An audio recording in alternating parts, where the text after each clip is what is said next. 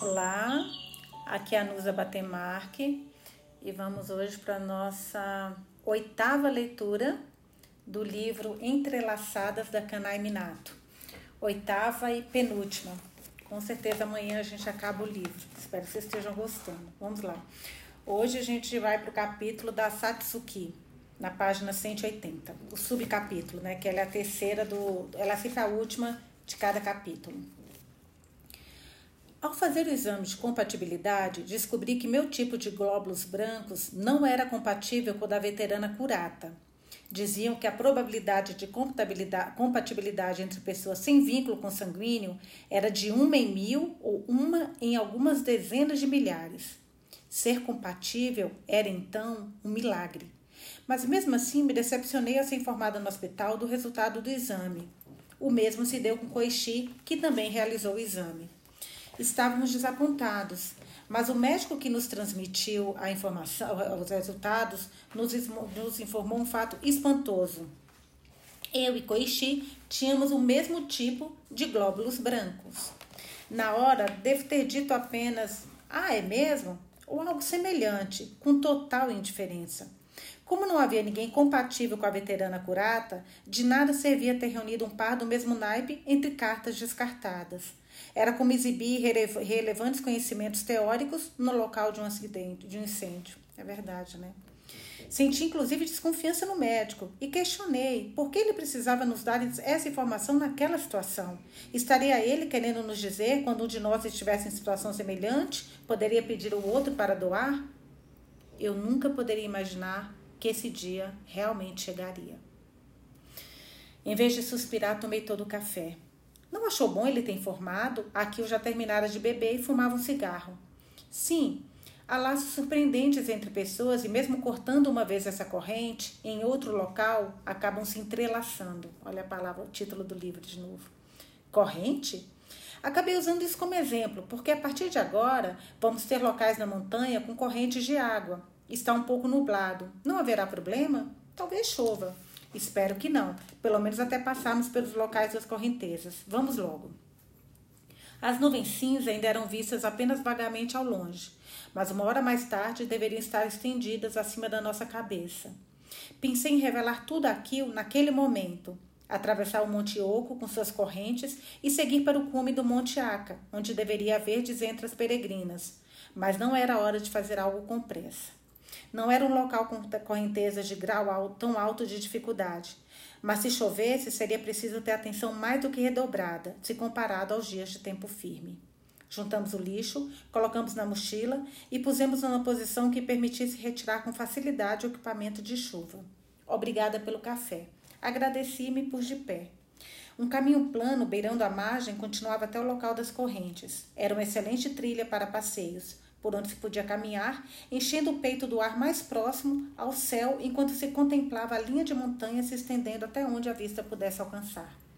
Nos Rikings, mais do que o sentimento de conquista ao chegar ao cume, me aprazia o fascínio proporcionado pela sensação de liberdade ao andar por tais caminhos beirando as margens da montanha.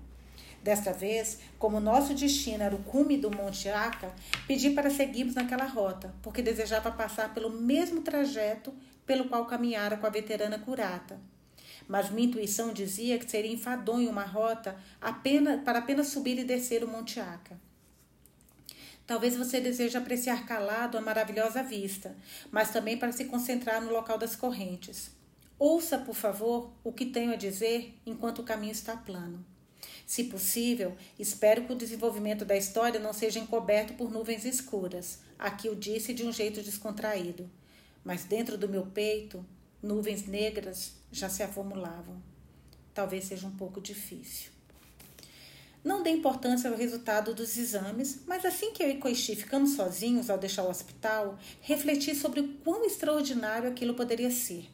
O que era compatível em uma probabilidade de milhares ou dezenas de milhares era o tipo de glóbulos brancos, mas para mim era como se eu tivesse encontrado o homem do meu destino em uma probabilidade de milhares ou dezenas de milhares.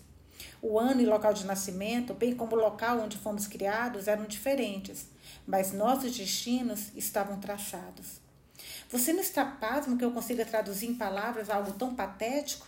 Se fosse realmente o destino, mesmo trilhando caminhos diversos agora, guardaria dentro do peito como uma lembrança importante, mas na realidade não era algo tão esplêndido assim. Em primeiro lugar, a compatibilidade do tipo de glóbulos brancos é um fato incontestável. Fora um engano, a probabilidade de um em milhares de, ou dezenas de milhares. Não sei o número correto, Fora um engano a probabilidade de um em milhares ou dezenas de milhares, desculpa.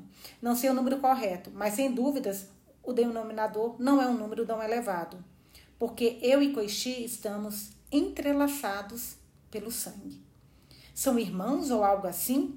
Aquilo que até então ouvia calado pela primeira vez interveio. Até aquele momento, o desenrolar da história estava até certo ponto dentro do que ele previa. Mas o fato de estarmos entrelaçados pelo sangue certamente o espantara por ser algo inesperado. Esse lado meio distante de Aquil talvez não combinasse muito comigo, eu pensava, mas senti um alívio quando ele reagiu dessa forma. Se fosse isso, seria uma artimanha ainda maior do destino. Não é uma relação forte. Somos primos de segundo grau. Algo fora de esquadro, não acha? Com certeza. No meu caso, apesar de não conhecer todos os meus parentes, um primo de segundo grau é como um estranho. Também acreditava que fosse algo assim. E fiquei simplesmente contente quando descobri que ele era meu primo de segundo grau. Nossa, por isso você me chamou de papai, ele disse, e nós dois rimos. Se o rastro da felicidade estivesse desenhando os contornos de uma montanha, ali seria o pico. Depois disso, foi só descida. E dizem também que o local das correntezas mais à frente é uma descida abrupta. O caminho suave ainda seguia por algum tempo, mas como estávamos próximos a uma parede rochosa, decidimos andar em fila indiana, aqui eu na frente, eu atrás. Descobri que éramos primos, éramos primos de segundo grau no outono do meu segundo ano na universidade, exatamente um ano após a morte da veterana Curata. No verão, andei por aqui com Kimiko e na época estava muito feliz porque, bem ou mal, havia me conformado com a morte de Kurata e Kimiko permitira meu relacionamento com Koichi. Mas esse foi o primeiro passo para nossa separação. Uma vez que primos de primeiro grau podem se casar, não haveria problemas quanto a primos de segunda geração. O motivo da separação foi o funeral. Por morar só com a minha mãe e por ela ter cortado relações com os familiares, até então eu não sabia que minha avó era viva e vi seu rosto pela primeira vez no seu funeral. No primeiro ano do ensino fundamental, me convenci de que não podia me encontrar com ela por morar longe. Mas tempos depois, comecei a refletir que talvez tivesse havido alguma desavença entre minha mãe e ela. Que tipo de relação havia entre você e vovó? Por rebeldia, perguntei à minha mãe uma única vez, já que ela me chamava de desobediente e dizia que eu ouvia o que meus pais falavam às escondidas. Ela umedeceu. O mesmo aconteceu quando eu lhe perguntei sobre meu pai. Quando não queria conversar sobre algo, adotava a tática do silêncio para lidar com a situação. Nunca conheci de verdade meus parentes, mas quando estava no segundo ano da universidade, minha mãe ligou para o dormitório, me pedindo para ir ao funeral e entregar uma oferenda em dinheiro. Afirmou que a tia dela a teria ajudado em certa ocasião. Sugeri que, sendo assim, ela própria deveria ir, mas ela deu a desculpa de não poder se ausentar do trabalho. Ou seja, como compreendi que ela desejava entregar a oferenda em dinheiro, mas não queria participar no funeral, aceitei e fui encarando como um passeio. A cidade T não era distante da nossa casa, mas eu nunca havia ido até lá. Ao comentar com Koichi, ele afirmou que também tinha um funeral de uma pessoa da família, na cidade T. Não acreditei. E ao perguntar o nome, me espantei por se tratar da mesma pessoa. Coisas assim acontecem. Koichi disse que a falecida era sua avó. De início, minha, mente emaranhou tentando compreender que relação existiria. Mas descobri que minha mãe e o pai de Koichi eram primos e que éramos primos de segundo grau. Ou seja, a probabilidade do tipo de glóbulos brancos combinar era mais alta do que no caso de outras pessoas. Nós nos conhecemos por coincidência e não poderíamos imaginar que existisse entre nós um laço consanguíneo, o que me fez sentir nisso a força do destino. Que bobagem! Se havíamos nos conhecido foi apenas por termos ficado próximos aos caminhos trilhados por nossos pais. Naturalmente, os pais de Koichi também estavam no funeral. Koichi me apresentou a eles e os cumprimentei muito tensa, porque Kurata havia me contado que o pai de Koichi era um arquiteto famoso no entanto, por mais tensa que eu estivesse, ele se mostrou indiferente. parecendo indeciso em relação a como me tratar. Naquele momento, achei que fosse por eu não ter informado que minha mãe me mandaria até lá como sua representante. Coixi sugeriu que eu permanecesse mais tempo na cidade, mas apenas compareci ao funeral e no mesmo dia voltei para casa. Precisava pedir à minha mãe o reembolso do dinheiro que oferecera à família no funeral e também queria consultá-la em relação ao emprego. Na realidade, eu pensava em trabalhar em Tóquio. Aquela também foi uma recomendação de Koichi. Quando voltei para casa, havia gencianas enfeitando o hall de entrada. Quando chegava o outono, minha mãe costumava ornar o hall com, flor, com essas flores.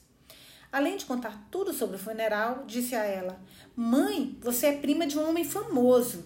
Ao ouvir isso, ela exclamou: Basta! Desde sempre ela se zangava comigo, mas era a primeira vez que me falava de um jeito frio e indiferente como aquele. Também fui imprudente. Se ela não tinha ido ao funeral, deveria ser por causa de alguma desavença. Eu me dei conta de que deveria mudar de assunto. Não de uma forma óbvia, mas de um jeito natural. Amanhã não tenho nem aula nem trabalho. E como estou mais livre, vou visitar o túmulo do papai antes de voltar. Em breve é o aniversário da morte dele. Se você também quiser ir, não conseguirei além disso. Minha mãe mordeu o lábio inferior e fez uma expressão como se estivesse se contendo a todo custo para não chorar. Mesmo perguntando o que houve, ela apenas balançava a cabeça negativamente, calada. Mas ao indagar de novo, desta vez colocando uma mão em seu ombro, como se a consolasse, ela sussurrou numa voz esvaecida: Ele é o responsável pela morte do seu pai. Que? Parei. Eu acabara de falar sobre a visita ao túmulo. Aquilo também parou. Gravada em uma pequena lápide posta ao pé do caminho, se via XX aqui, com certeza não havia quando vim antes. No verso da lápide estava gravada uma data de janeiro, de dois anos antes. Em um local com uma vista tão boa, a correnteza ainda fica mais para frente. É difícil acreditar que essa pessoa tenha morrido aqui. No inverno, tudo muda. Aqui eu disse, diminuindo a marcha. Lembrei que na página do Monte Minamiyatsuga, da caderneta de Hickens que ele checava dentro do ônibus, estava escrito também uma data de janeiro. O clube de montanhismo no inverno tinha atividades separadas para rapazes e moças. Os rapazes subiam montanhas nevadas, mas as moças somente umas montanhas sem acúmulo de neve. Desconhecia o perigo de montanhas nevadas, por isso o que diria na sequência talvez causasse uma sensação desagradável a ele, mas achei que devia falar mesmo assim. No verão do ano seguinte à morte da veterana Curata, eu e Kimiko viemos até aqui, pois pretendíamos construir um túmulo. Nada muito esplêndido. Subimos trazendo uma placa de bronze gravada com o nome de Curata e uma mensagem. Como ela não havia morrido na montanha, o local não estava definido, e subimos nos consultando mutuamente se seria melhor um declive do Monte O, de onde se avistassem muitas de centras peregrinas, ou no cume do Monte Acá, o pico mais alto da cadeia de montanhas Yatsuga mas me lembrei das palavras da veterana curata. Uma montanha não existe para que alguém a escale, é apenas uma montanha. Apesar disso, é difícil tratá-la como um edifício ou outro bem possuído pelo ser humano. Nós apenas subimos por elas. Um colega veterano adorava resenhar as montanhas, dando notas que subira e divagando-as todos. Porém, o comentário da veterana curata não levou muito isso em conta. Pensava ser apenas uma questão de dar notas, mas ele questionava se seria correto construir túmulos pessoais simplesmente porque o local era uma montanha. Mesmo que animais e insetos que viviam na montanha morressem, não se construíam túmulos para eles. Até as flores floresciam e feneciam. Apesar disso, construir um túmulo de um ser humano não seria prova de arrogância? A veterana curata não desejaria que seu túmulo fosse construído na montanha. Ao contrário, Talvez se entristecesse, achando lamentável. Ao dizer isso a Kimiko, ela revidou: Mais do que se entristecer, ficará com raiva de nós. Decidimos que Kimiko levaria com cuidado a placa de bronze. Vocês tomaram a decisão certa, eu disse. Não estava negando colocar uma lápide na montanha. Desejava transmitir que, a meu ver, a veterana curata talvez não quisesse aquilo, e Kimiko parecia ter entendido. Eu também, sempre que subo a montanha, estou ciente de que tudo pode acontecer. E quando algo ocorrer, terei realizado o antigo desejo de poder morrer em um local de que gosto, embora não precise de um túmulo. Você tem experiência no assunto? Tenho, e foi justamente nesta trilha, um pouco mais à frente. Me desculpe. Pelo quê? Por ter dito que era inacreditável alguém morrer em um lugar como este. Passei por um sufoco aqui, mas como pode ver, estou bem vivo. Pretendia ficar calado até ver. Se aproveitei a oportunidade, não foi apenas porque desejava subir a montanha. Eu também desejava ver de centro as peregrinas. Não poderia imaginar que eles tivessem o mesmo objetivo e estava cada vez mais confiante de que veríamos de centras peregrinas se fôssemos ao Monte Acá. Desejava mostrar a as marcas deixadas por mim e Kimiko na cabana do cume, isso se elas ainda existissem. Tomando cuidado por onde pisávamos no local das correntes, por onde passamos, não pensei sobre Koichi, Kimiko ou Kurata. Costumava deixar de lado o pensamento em outras pessoas quando estava preocupada com coisas pessoais, como assuntos de dinheiro. Estaria eu brincando com a vida de outras pessoas? Koichi lutava contra a leucemia enquanto se cansava de esperar por um doador. Talvez não tivesse nenhum parente compatível. Ele sabia que nós dois tínhamos o mesmo tipo de glóbulos brancos. Porém, o que Kimiko viera me pedir não seria por um julgamento dela consigo mesma? Ao contrário, Kimiko teria vindo sem Koichi saber, pois provavelmente lhe teria dito para não me contar nada sobre a doença dele, por ser ele quem, afinal, havia me revelado o que os pais dele tinham feito com meu pai. Minha mãe, após sussurrar que meu pai fora assassinado pelo pai de Koichi, como se estivesse surpresa, pediu: Esqueça o que eu acabei de dizer. E depois disso, selou os lábios como uma concha. Mesmo sempre desejando perguntar de meu pai, me acanhava ao ver a expressão no rosto da minha mãe, mas apenas naquele momento não recuei. Não se tratava apenas dela. Isso influenciava enormemente o meu futuro com Koichi. Se não desejava me contar, não deveria ter dito algo tão estranho. Agora que começou, vá até o final. Sou adulto o suficiente para poder enfrentar, seja lá o que eu vir. Conte o que aconteceu com meu pai, por favor. Mesmo elevando o tom de voz e pedindo com insistência, aos prantos, minha mãe apenas contemplava calada a genciana sobre a mesa. Nossa, que nervoso. Mãe, Talvez você não entenda, mas para mim, mais do que meu pai não estar presente, é muito mais duro não saber nada sobre ele. Afinal, sou a filha de que tipo de pessoa? Meu temperamento é parecido com o de quem? Quando assistimos a TV juntas, as impressões que sentimos, eu e você, são diferentes. Mesmo no caso de uma novela, não me acho tão sonhadora como você. Minha mãe perdeu o marido quando ainda era jovem, e apesar de ter trabalhado com afinco para de alguma forma dar um jeito de sustentar nossa casa, sempre concordava com a cabeça ao ouvir o clichê que só funciona mesmo em novelas: dinheiro não importa se houver amor. Se eu fosse você, vivendo esse tipo de vida, não enfeitaria a casa com flores. Minha mãe, que não movia um músculo a ponto de imaginar que ela sequer ouvisse minha voz, lentamente voltou os olhos para meu rosto. O que é certo é certo. O que é errado é errado. Não depender de ninguém e sempre resolver tudo por si própria. Certamente é duro, mas isso é o bom em você, Satsuki. E você herdou esse temperamento do seu pai. Fico muito feliz que você tenha crescido assim. Mas seu pai não era o tipo de pessoa que, por ser pobre, não enfeitaria a casa com flores. Justamente por ser quem ele era, na volta do trabalho, comprava flores iguais a estas e as trazia dizendo: estavam vendendo lindas flores, por isso as comprei. Olhei para a genciana sobre a mesa. Não eram deslumbrantes, mas a cor azul apaziguava o coração. Supunha que minha mãe estava sozinha imersa em pensamentos, mas ela se lembrava de meu pai e se questionava o que seria melhor fazer. Até então, sempre acreditava estar vivendo apenas eu e minha mãe, mas ela possivelmente estaria sempre vendo a figura do meu pai dentro da casa enfeitada de flores. Não é justo, quase acabei dizendo, mas receosa não perguntei mais nada sobre a pessoa que tirou a vida de alguém tão importante para nós.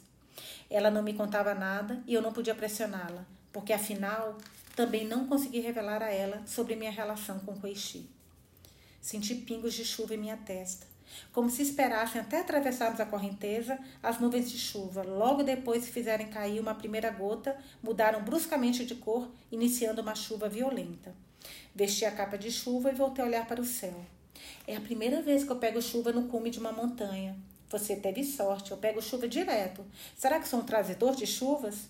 Não falei nesse sentido. Apenas me preocupo se não vai demorar para passar chovendo desse jeito. Apressei me negar, mas parecendo não se importar, Aquilo pegou um cigarro e o acendeu. Ele fazia isso até mesmo debaixo da chuva. Enquanto ele fumava, ponderava até onde deveria contar a ele sobre a morte do meu pai. Quem me informou sobre isso foi Koichi.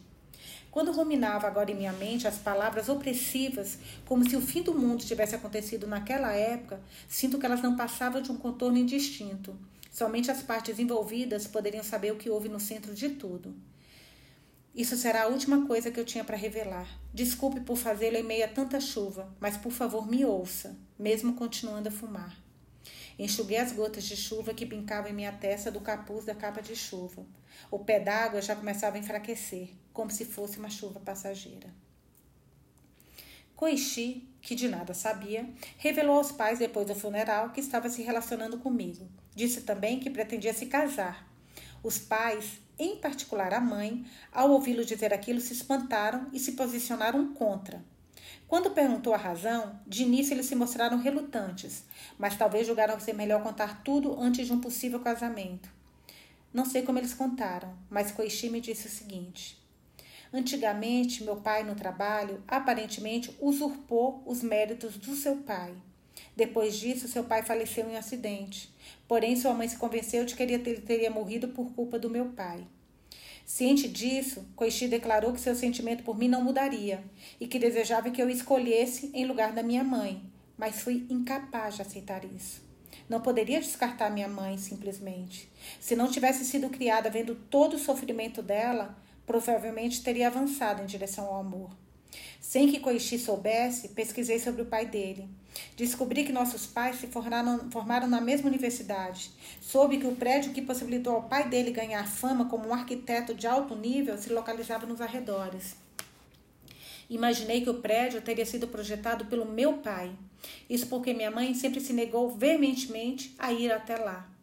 Quando penso que os pais de Koichi mudaram os fatos para sua conveniência, sem ter outra resposta que pudesse me parecer correta, disse palavras cruéis a ele. Não quero mais ver o rosto do filho do assassino do meu pai. Me desliguei do clube e me afastei de Koichi. Mas não foi por esse motivo que logo depois Koichi e Miko começaram a namorar. Depois de formados, os dois se reencontraram na missa de celebração à veterana curata e, após alguns anos de relacionamento, acabaram se casando.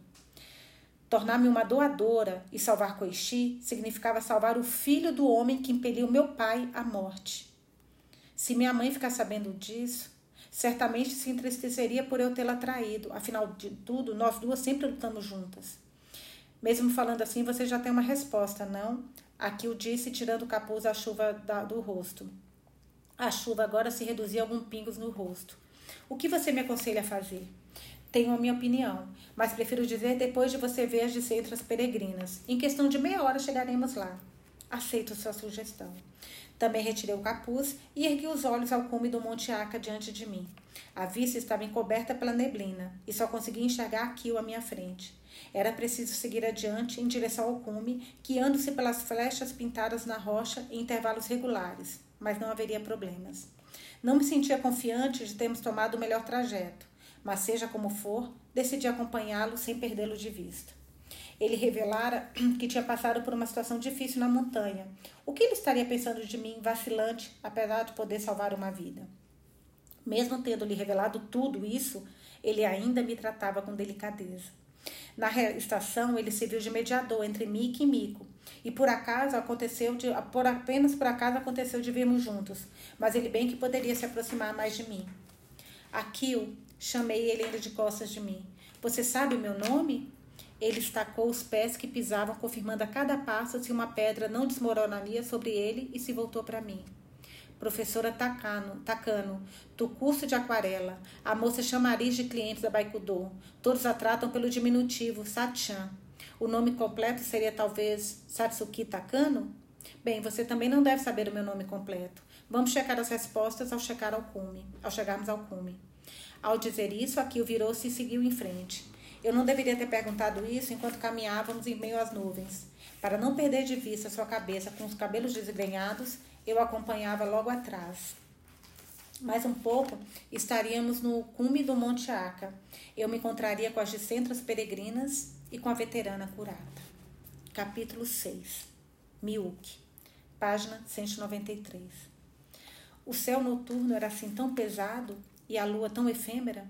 Apenas uma lua débil iluminava em frente, e por mais que pedalasse a bicicleta, não conseguia chegar onde desejo ir como se não saísse do lugar. Apenas desejava me encontrar com Kazuya. Levada por Kiyoshi, ao chegar ao hospital, Kazuya já havia partido. Agarrei-me ao seu corpo ferido e frio e continuei a chamar seu nome sem resposta, sem nenhuma retribuição ao meu aperto de mão. Havia ali apenas uma casca. Meu Deus do céu. Mesmo assim, eu desejava estar junto dele, mas os policiais me chamaram para contar sobre os momentos finais de Kazuya que lhes foram testemunhados por Yosuke. Kazuya, Yosuke e Kiyoshi visitaram o Vale das Chuvas, onde se localizava o terreno no qual estava prevista a construção do Museu de Arte. Depois de fazer a medição, cortejando, cotejando com os desenhos, decidiram até um local de onde pudessem percorrer a vista de todo o futuro prédio. E aparentemente foi de Kazuya a sugestão para subirem até o Monte Mikasa. Além de não terem levado equipamento para subir a montanha, o movimento das nuvens era irregular. E Ozuki se opôs, alegando que deveriam deixar para outro dia, porque seria perigoso se começasse a chover no meio do caminho. No entanto, Kazuya insistiu, afirmando que não precisariam subir até o cume e que não haveria necessidade de equipamentos para uma montanha como aquela, do tipo que estudantes visitam em excursões do colégio. Teria Kazuya esquecido como subir uma montanha? Dessa forma, Kazuya teria usado até palavras de incentivo a Yosuke, que na época de estudante era do mesmo clube de montanhismo de Kazuya, e ele decidiu subir junto, já que Kazuya insistia tanto. Todavia, mal se passaram dez minutos desde que começaram a subida. A chuva começou a cair. Yosuke insistiu para retornarem, mas Kazuya teimou em seguir por mais dez minutos até chegarem a um local de rochas projetadas à beira do rio, e os três se dirigiram até lá. Ao chegarem ao local das rochas, começou a surgir também neblina, e a visão se dificultou. Kazuya disse que dava para tirar fotos com flash, e saiu do caminho em direção ao local das rochas projetadas. Como aqui é o Vale das Chuvas, é melhor captar a situação em dia de chuva e confirmar retificando o desenho, Kazuya disse. Tomou da câmera no, e no, tomou da e no instante que inclinou o corpo a partir da rocha, seu pé escorregou e ele caiu, sendo levado pela correnteza, corrente, corrente do rio inundado. Tentei reproduzir em minha mente a cena conforme ouvi as palavras, mas era impossível. Kazuya jamais diria algo semelhante ou faria algo tão disparatado. Além disso, se fosse apenas ele, mas colocar outras pessoas em risco, todos os gestos e palavras não coincidiam com os dele. E Ozuki não estaria mentindo? Questionei os policiais se não haveria dúvida no testemunho de Ozuki. No entanto, eles negaram de imediato, negaram de imediato porque havia uma testemunha. Até o Monte Mikasa não era apenas Kazuya e Ozuki, mas eles subiram em três, com Kiyoshi. Tanto Kiyoshi quanto Yosuke prestaram o mesmo depoimento. Quando fomos ao Vale das Chuvas, Kazuya, eu e Kiyoshi, senti que Kiyoshi idolatrava sinceramente Kazuya. Não podia acreditar que pudesse mentir para proteger Yosuke. E havendo ou não dúvidas no testemunho de Yosuke, isso não alteraria o fato de que Kazuya morrera. Ao culpar Yosuke no caso dos desenhos, ele havia dito que Kazuya não considerou neles o fato do prédio ser projetado em um local com abundância de chuvas. Por isso, talvez Kazuya tenha exagerado ao tentar constatar como seria a situação em um dia chuvoso. Em frente aos policiais, me convenci disso. Mas ao ouvir o mesmo diretamente da boca de Yosuke, um pensamento insuportável não me saía da cabeça. No local do velório de Kazuya, Yosuke não parava de dizer às pessoas reunidas: Eu tentei fazê-lo parar inúmeras vezes. Ele repetia essas palavras intencionalmente em voz alta, apesar de ninguém, nem eu mesmo, o culpar. A polícia considerou como morte acidental. Mas como Yosuke repetia demais, eu tentei fazê-lo parar, havia os que sussurravam. Kazuya não teria, na verdade, se suicidado?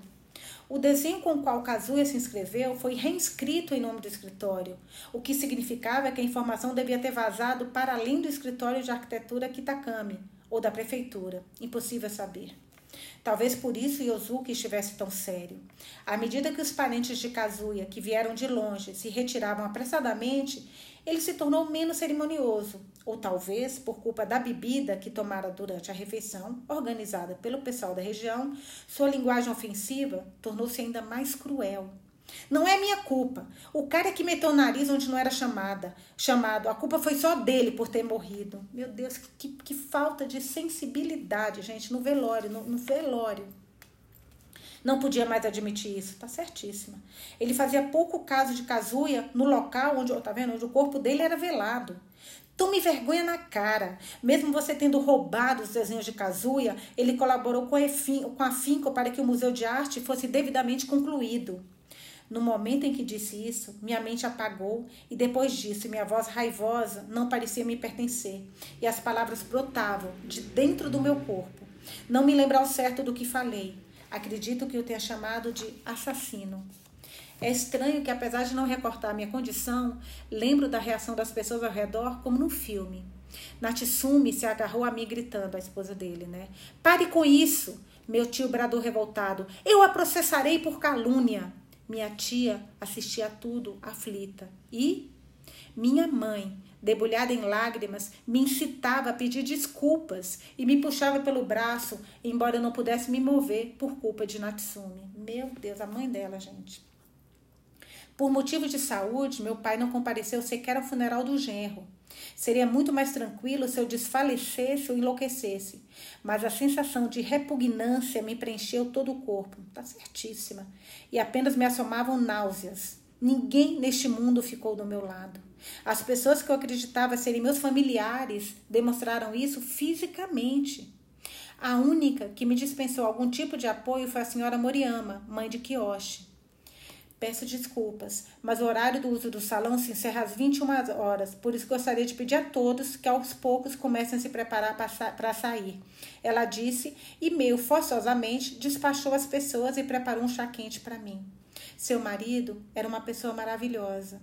Graças a essas palavras, consegui, de alguma forma, viver nos três dias que se seguiram.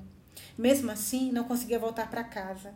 Imaginei que gastaria cerca de duas vezes mais tempo se estivesse de carro, mas estava demorando ainda mais do que isso. Porém, não havia pressa, porque não havia nada que eu desejasse ou devesse fazer. E também não havia nada que eu tivesse deixado por fazer. A casa estava lindamente arrumada e não havia ninguém que eu quisesse cumprimentar. Apenas escrevi uma carta de agradecimento a Caio por ter me enviado um telegrama de condolências. Enquanto escrevia a carta, me veio subitamente à mente a véspera do dia do acidente e me lembrei que Kazuya ficara desenhando algo até tarde da noite. Seria um testamento?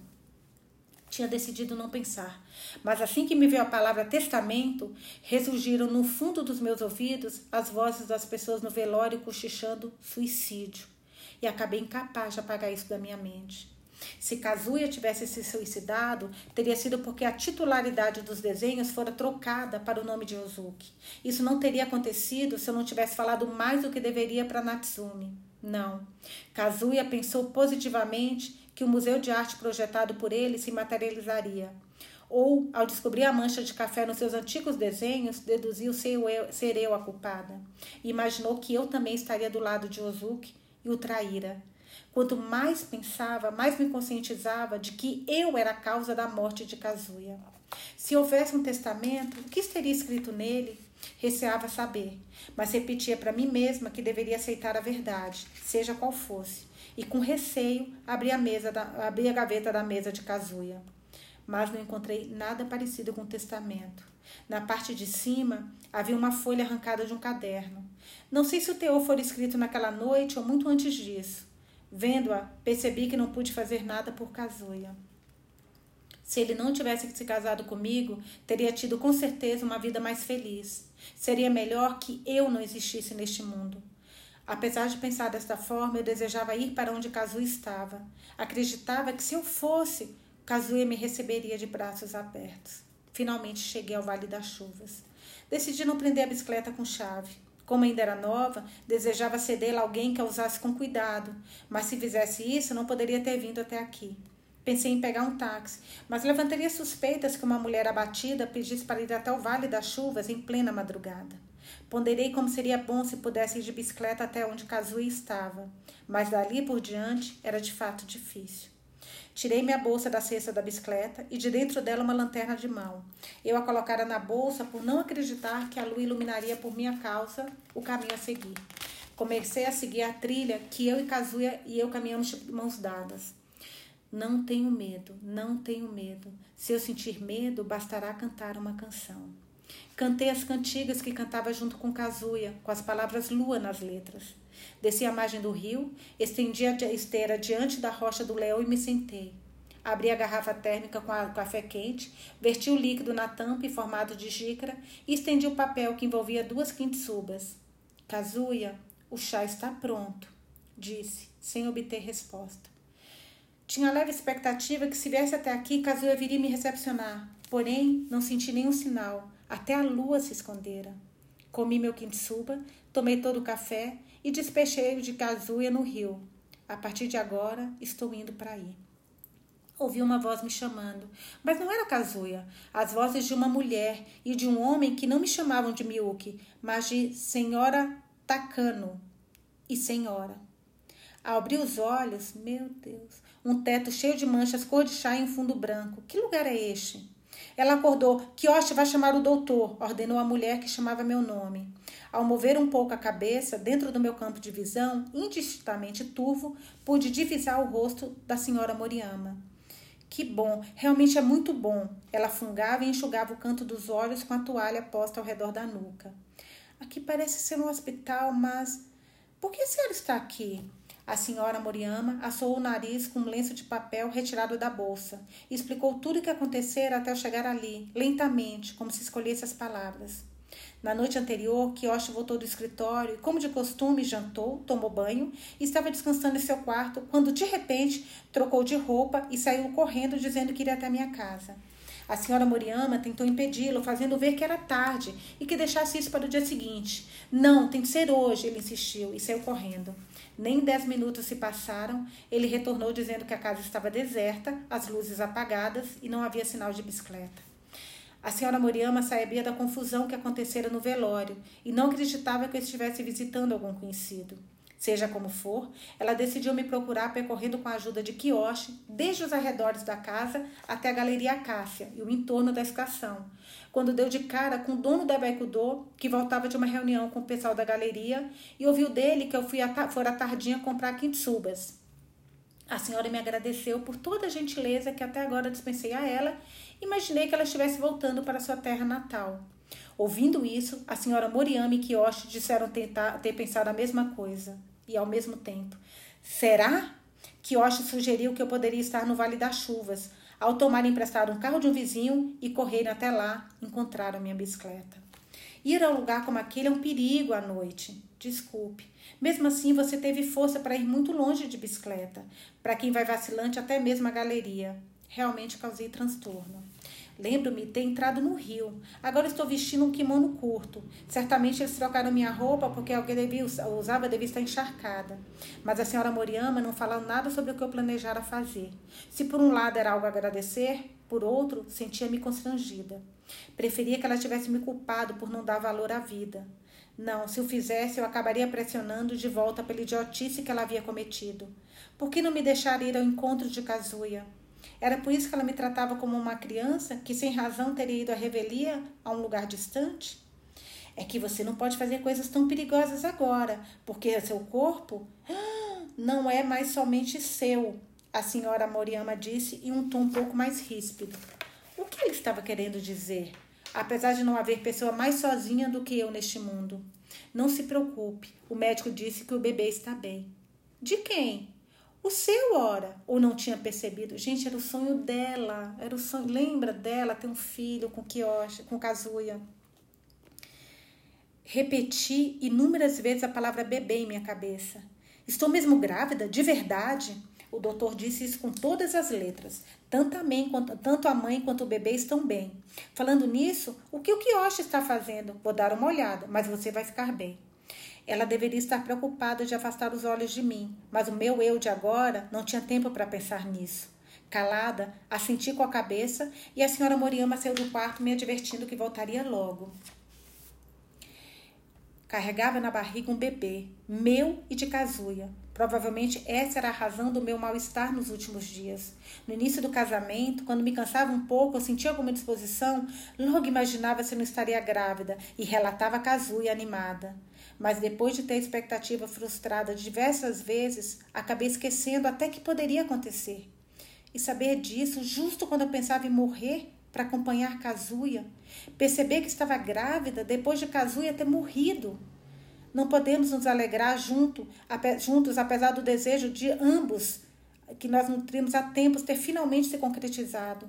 Como ele ficaria feliz se eu tivesse percebido minha gravidez um pouco antes e tivesse informado isso a ele? Não, talvez ele tivesse percebido. O papel de dentro da mesa foi sem dúvida escrito por Kazuya na noite da véspera da sua morte. Ele escreveu com simplicidade alguns nomes: Masakazu, Yoshako, Hirosako e Hirokazu. Se a criança fosse menino, ele pensava certamente em pegar o som kazu dos primeiros dos dois ideogramas do seu nome. Já nas opções de menina, não havia nenhum com os ideogramas de Miyuki, meu nome, Satsuki, Natsuki, Hatsuki. O que era comum a todos era o ideograma Tsuki de lua. Pensei por um instante que tivesse se baseado na lua alvorecer de Michel Casai, mas descobri no verso da folha uma palavra marcada por um círculo e entendi que ele se inspirava nela. Setsu Jetsuka. A palavra é composta pela junção de três ideogramas: neve, lua, flor. Seria maravilhoso se fosse possível haver entre o nome das mães e filhas um laço tão lindo. Laço o filho que sucederá o sangue de Kazuya está na minha barriga. A porta se abriu e a senhora Moriami e Kiyoshi entraram. As enfermeiras e os médicos estão assoberbados de trabalho. Espere mais um pouco, por favor, a senhora Moriyama pediu. Kiyoshi fez uma leve saudação com a cabeça, mas parecia indeciso sobre quais palavras usar. Senhora Moriyama, Kiyoshi, muito obrigada por terem me salvado. Jamais pensarei em fazer uma idiotice como essa de novo. Kiyoshi deixou escapar um soluço. Cobriu o rosto com ambas as mãos e chorava penosamente, como se quisesse engolir as enxurradas de soluços.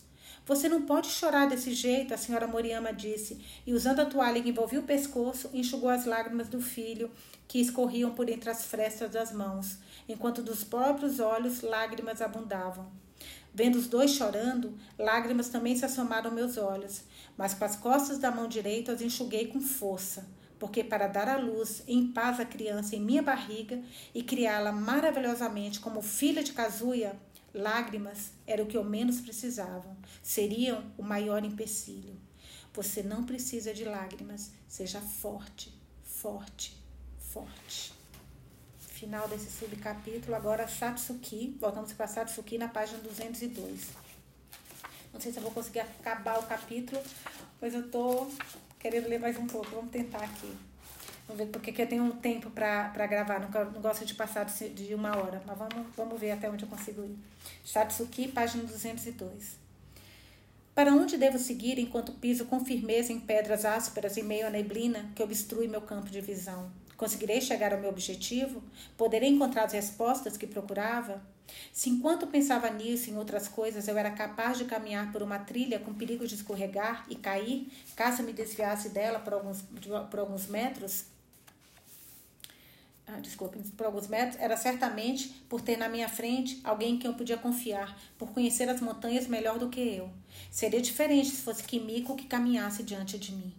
Nem mesmo pensava nessas coisas quando caminhei com Kimiko por esse trajeto, sob um céu que permitia nos percorrer claramente com os olhos a paisagem em 360 graus. Por ser um trajeto que trilhei no passado, podia imaginar que chegaríamos à cabana na montanha em breve mesmo, não, nem em breve, mesmo não podendo enxergar em frente. Mas se fosse pela primeira vez, certamente estaria tremendamente insegura. Subitamente aquilo parou. Teria desamarrado um cadastro do sapato ou estaria confirmando o trajeto? De costas para mim, ele continuava de pé, imóvel. O que houve? Perguntei em voz baixa, imaginando que ele encontrara algum pássaro ou outro animal raro, mas não obtive resposta. Aquilo? Ao erguer a voz, ele pareceu se espantar e virou a cabeça. O que houve? Perguntei de novo. Ele parecia procurar as palavras, como se pensasse se deveria ou não me falar algo. Talvez seja por aqui, ele murmurou. O quê? Estaria se referindo às discentras peregrinas? Baixei os olhos para o chão, mas não havia nada que se assemelhasse, assemelhasse a elas. Quando vim aqui, da vez anterior, fui surpreendida por uma nevasca no momento que estava prestes a alcançar o cume do Monte Aca. Me apressei para chegar à cabana no cume, mas preso pela neve, não conseguia me movimentar. Era o sufoco a que ele se referia, referia ao falar sobre o túmulo. Realmente, devido ao trajeto difícil, por estar o campo de visão encoberto pela neblina, e além disso com as flechas indicativas ocultas pela neve, não seria estranho errar o caminho em meio a uma tempestade de neve. Não havia outras pessoas com você? Não, eu estava só. Nossa! Não faça essa cara de tristeza. Agora, diante de seus olhos, está a prova viva de que a pior situação não ocorreu. Tem razão. Apesar de ser evidente, acabei suspirando de alívio. Era assustador demais estar em uma situação em que não se podia enxergar nada, com o corpo imobilizado, enterrado na neve fria. Como você se salvou? Um grupo de estudantes que vinha, chega, vinha atrás chegou à cabana na montanha. O pessoal percebeu que eu não estava. Naquele momento, a tempestade de neve havia amainado e todos saíram de imediato em meu socorro. Graças a eles, agora estou aqui desse jeito. Que ótimo eles terem percebido. Parece que desejavam filar um cigarro. Cigarro? Na cabana de evacuação do Monte O havia um grupo de estudantes. Apesar de ser de um dos quatro do grupo ter decidido não fumar na montanha, ao me ver fumar, ficou com uma vontade irresistível. Quando chegou à cabana do cume, pensou em pedir um cigarro para mim. Por isso eles perceberam, quase disse uma besteira sem querer. Por isso, a cada parada você está fumando. Foi o que pensei na realidade em dizer.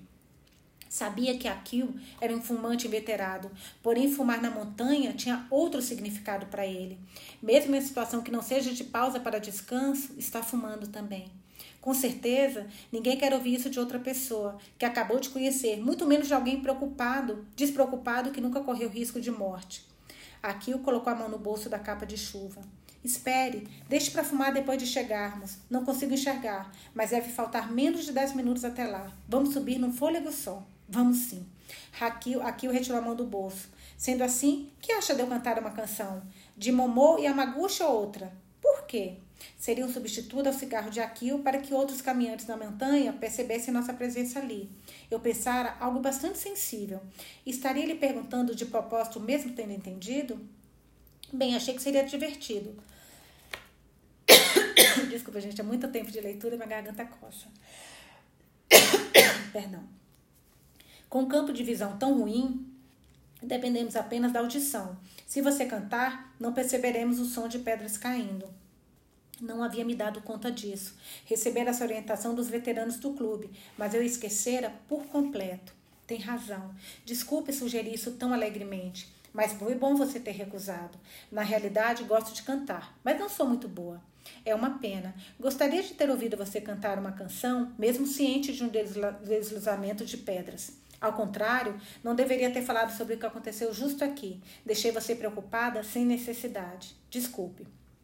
Mas o cigarro não é substituto a uma evacuação em caso de calamidade. Aqui o falou, virou-se de costas para mim e deu um passo em frente. Ele previu todos os meus sentimentos. Pensei que estivesse parado por ser o local onde ele passara pelo contratempo e por ter se lembrado do medo que sentira na época. Mas talvez não fosse isso. Faltavam poucos minutos para nosso destino final. Para tomar uma decisão, quanto tempo faltaria? A cada passo, a neblina ia aos poucos se desfazendo. Seria para me incentivar? Mesmo caminhando uma mesma distância, há uma diferença marcante no grau de esforço quando se pode ver o destino e quando não se pode vê-lo. Nossa, isso é verdade, eu sempre falo isso. Caso não dê para vê-lo, o corpo talvez poupe energia, pois precisa conservar sua força em preparação para uma longa batalha. Mesmo sabendo que em poucos minutos se chegará ao destino, deve poupar energia porque, bem no fundo da mente, imagina-se a possibilidade de ocorrer algum imprevisto. Ainda não tinha chegado ao meu limite, mas estava bastante ofegante.